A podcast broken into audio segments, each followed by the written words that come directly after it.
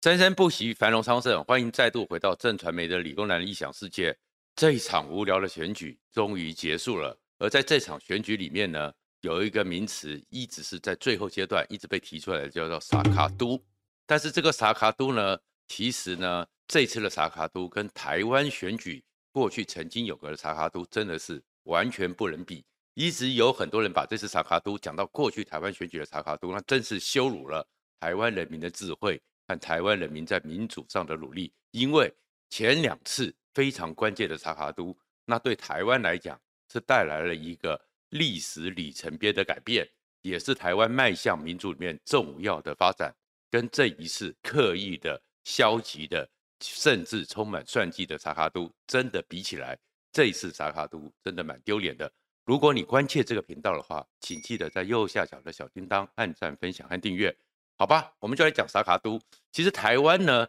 整个选举上三角都就是萨卡都这样的一个状况都发生过。而这发生的状况里面呢，最关键而且让大家一直到现在还津津乐道，属于台湾政治上和台湾民主发展上一个里程碑的，就是一九九四年台北市长的选举，以及两千年那台湾因此迈向了政党轮替。彻底完成了民主化过程的两大里程碑。那第一次的那个萨卡都，一九九四年呢，它呢非常的精彩，让人充满了想象。当时让整个台湾对民主还有整个台湾迎向新时代充满了信心。而两千年的那次的萨卡都叫做惊心动魄，而里面都有很多的故事。也因为呢这些故事太长了，所以也许我们一集讲不完，可能会分成两集。好，我们先来讲一九九四年。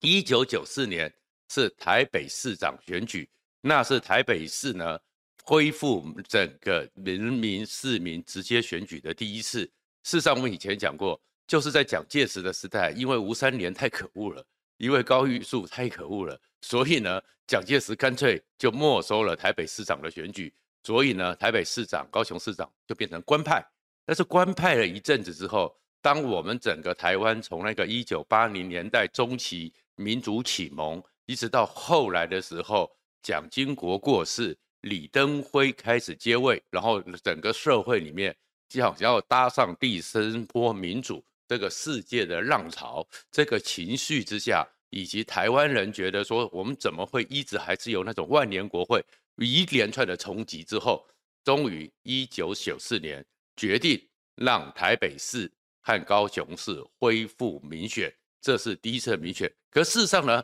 当时的时候，整个台北市会变到这么精彩，是一个意外。因为其实当时的时候，在整个台湾社会面对这场选举的时候，叫做四百年来第一战。台湾人民再也不是由那些权贵在宫廷里面、在会议桌里面加以决决定分赃，而是台湾人民终于可以选自己的未来。所以，一九九四年四百年来第一战，关键是在当时也是台湾唯一一次的台湾省长第一次直选，也是最后一次直选。因为整个台湾省是一个最大的规模，当时台湾还有个省，而那个省政府是非常的强大，在整个中央政府和县市政府之中，最大的力量承上启下就是省政府。所以省政府、台湾省长选举，那扣掉当时的台北市和高雄市，几乎八成以上的台湾人都有机会去选择自己的一个首长，选择自己的一个未来。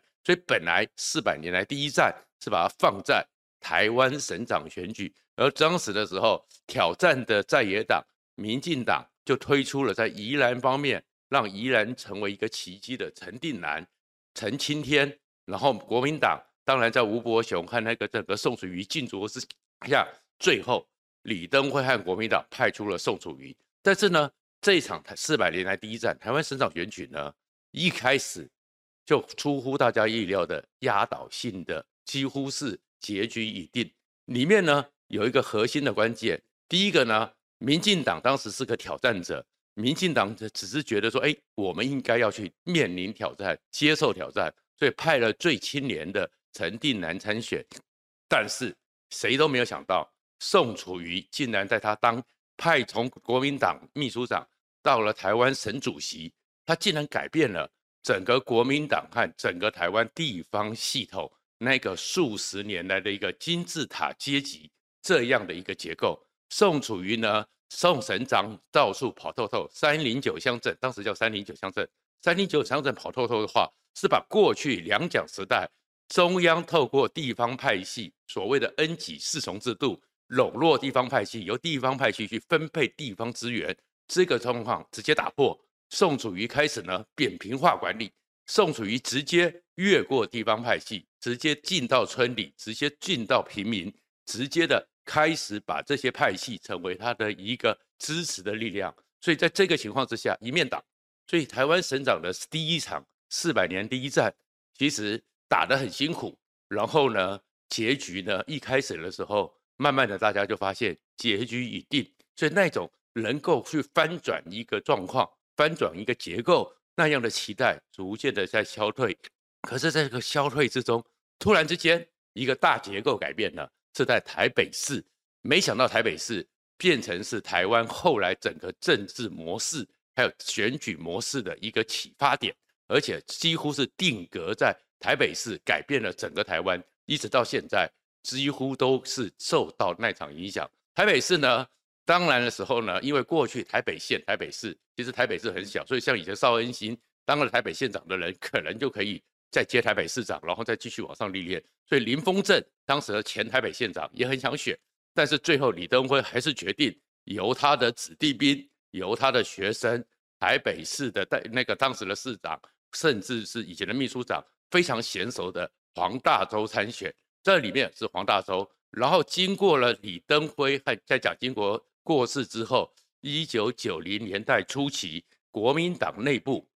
主流非主流的一个惨烈竞争之下，新国民党连线赵少康等人出走，成立新党，而这个新党是代表的，就是在整个原来国民党里面那种随着蒋介石、蒋经国一起来的时候，居在上位的那个权贵结构，以及那样的意识形态那样支撑的人，而且以一九四九后的移民为主体的力量，跟着新党一起做，所以那是赵少康。然后再过来呢，在本来是谢长廷和陈水扁在一个竞争之下，而且事实上他们当时也是觉得一定要参战，能不能赢其实也没有把握。最后在第一轮投票之后，谢长廷礼让陈水扁，陈水扁代表。然后当时其实刚开始的时候，并没有人看好陈水扁，但是没想到结局竟然有个大反转，陈水扁赢了，而且赢得非常漂亮。在当个时候，这三个人呢，其实是非常具有代表性。整个黄大洲呢，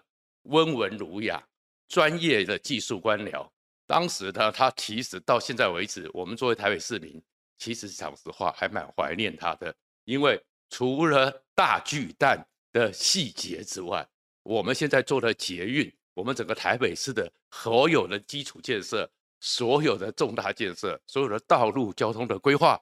黄大洲四百项计划里面。通通列出来，所以后面的市长一直到现在为止，包含柯文哲，没有做任何新建设，因为所有的规划，所有他们捡的彩，都是黄大洲规划的。但是黄大洲呢，口才不好，没有什整个的选举爆发力，温温吞吞的，所以呢，在那个挤压之下，黄大洲几乎气势就拉不起来。然后当时呢，他也开始学着选举，喊出了一些口号。因为他有这么完整的，他对台北市太熟悉，而且专业技术官僚找了真的是包含是台北市的所有的技术人员、技术官僚，核心的包含财务计划、包含推动的计划、包含怎么样实践的可行性，完整评估四百项怎么建设台北的大计划出来之后，他取了一个名字叫做台北新象大周期，就是台北会有一个新的气象，这是黄大洲的情。结果呢，陈水扁呢这个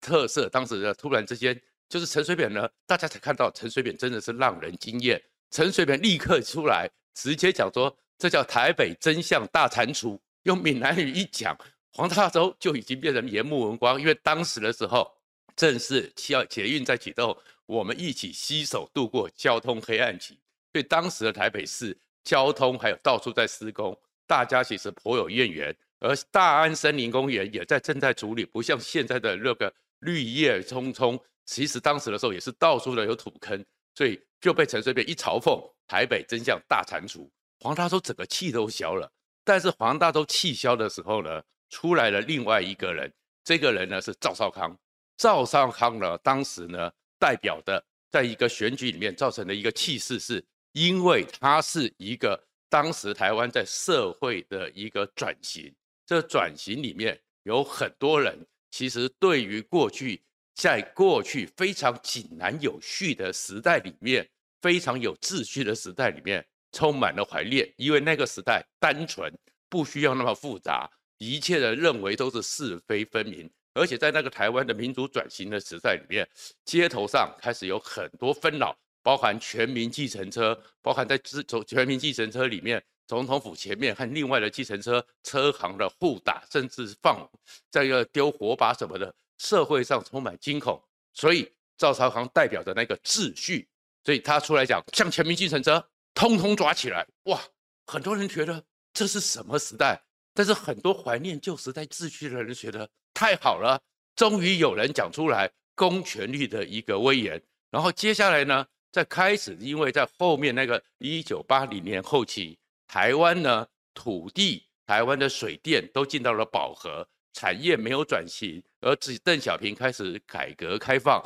所以很多的产业开始出走到大陆，包含像郭台铭。他的红海都是那个年代去的，所以在当时的时候呢，整个台湾呢，整个经济和整个社会人心浮动，而人心浮动之后，就开始产生了一个重要的讨论，就叫做中国结和台湾结。所以慢慢的，很多人觉得说，我们跟中国的关系到底是什么？那个时候，到底台湾跟中国还是不是像国民党那个蒋介石的时代、蒋经国的时代一样，是还是要反共抗日，还是要那样一个最？还是有一个，就是在文化上、在性格上、在政治体制上的讨论开始有些区区隔了。可是这种区隔的时候呢，赵少康也抓着他们那一群受了党国的一个教育，而且心中里面对中国还心怀中原的人，喊出了保卫中华民国。而这保卫中华民国怎么拉高到这样的一个形势，让大家凝聚呢？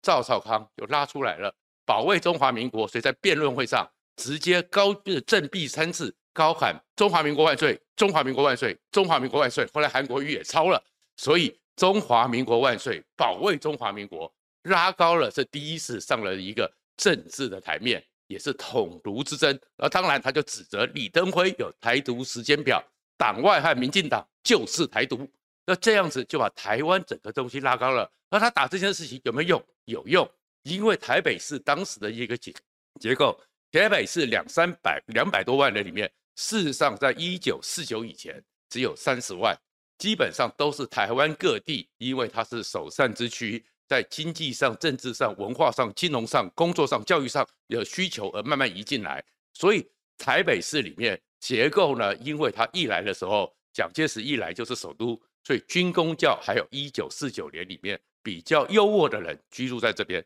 当时的结构里面，大概二十九点五，台北市的居民里面是一九四九后移民，所以基本上这个地方，当整个赵少康拉到这一批的时候，他的头期很丰富，立刻造成了整个选举上的一个极大的压力。然后他们因为抓着这个缅怀旧时代的光荣，缅怀旧时代的秩序，大地一声雷。如果大家去听那首歌，真的是像军歌一样，啪啪啪啪，听起来的时候你都会热血沸腾。大地一声雷，全台北市到处传唱，到然后一堆人在唱，手挥黄旗，最后赵少康就创造了台湾第一次让人家看到，原来选举是可以这么的惊吓。因为过去在整个戒严时代，集会游行是受到管制的，但是那一次大地一声雷，数十万人从中正庙一路顺着最后走了，都走向信义路，从中山南路走向信义路。走到这以后，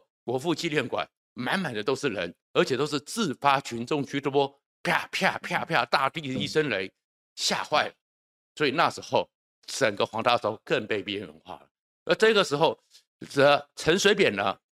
他呢开始在面对这样的局面的时候，陈水扁是属于一九四七年，就是整个一九四七等于是战后婴儿潮起面比较前期的。所以他在这个时代面对这个状况的时候，哎，陈水扁呢做了一个选择，因为他不能再用过去老世代传统的时候日剧相生，或者是那样一个选举模式，看起来那样的模式，面对这样一个压力是没有机会让人家关注到的。陈水扁用了一个特殊的方式，他找了罗恩嘉、马永成这一批，在一九六零年代、一九六五年以后大概出生的，我们叫做团块世代的第一代。而这团块世代呢，基本上从小到大看过哥哥、爸爸妈妈、姐姐苦日子，但他们事实上知道苦，但是没吃过苦，而且心中充满了改革的期待。是因为他们也受了比较完整的教育。一九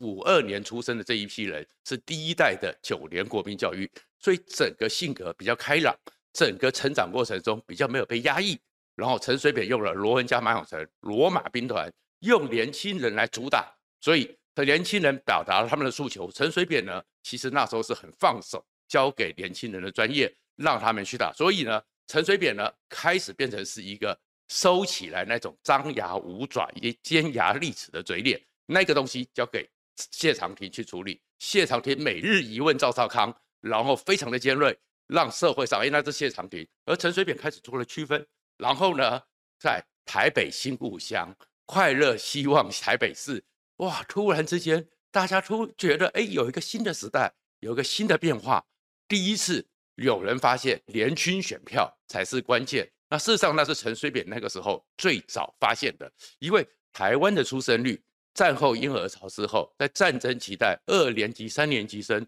能够存活下来都是天选之人，四年级到五年级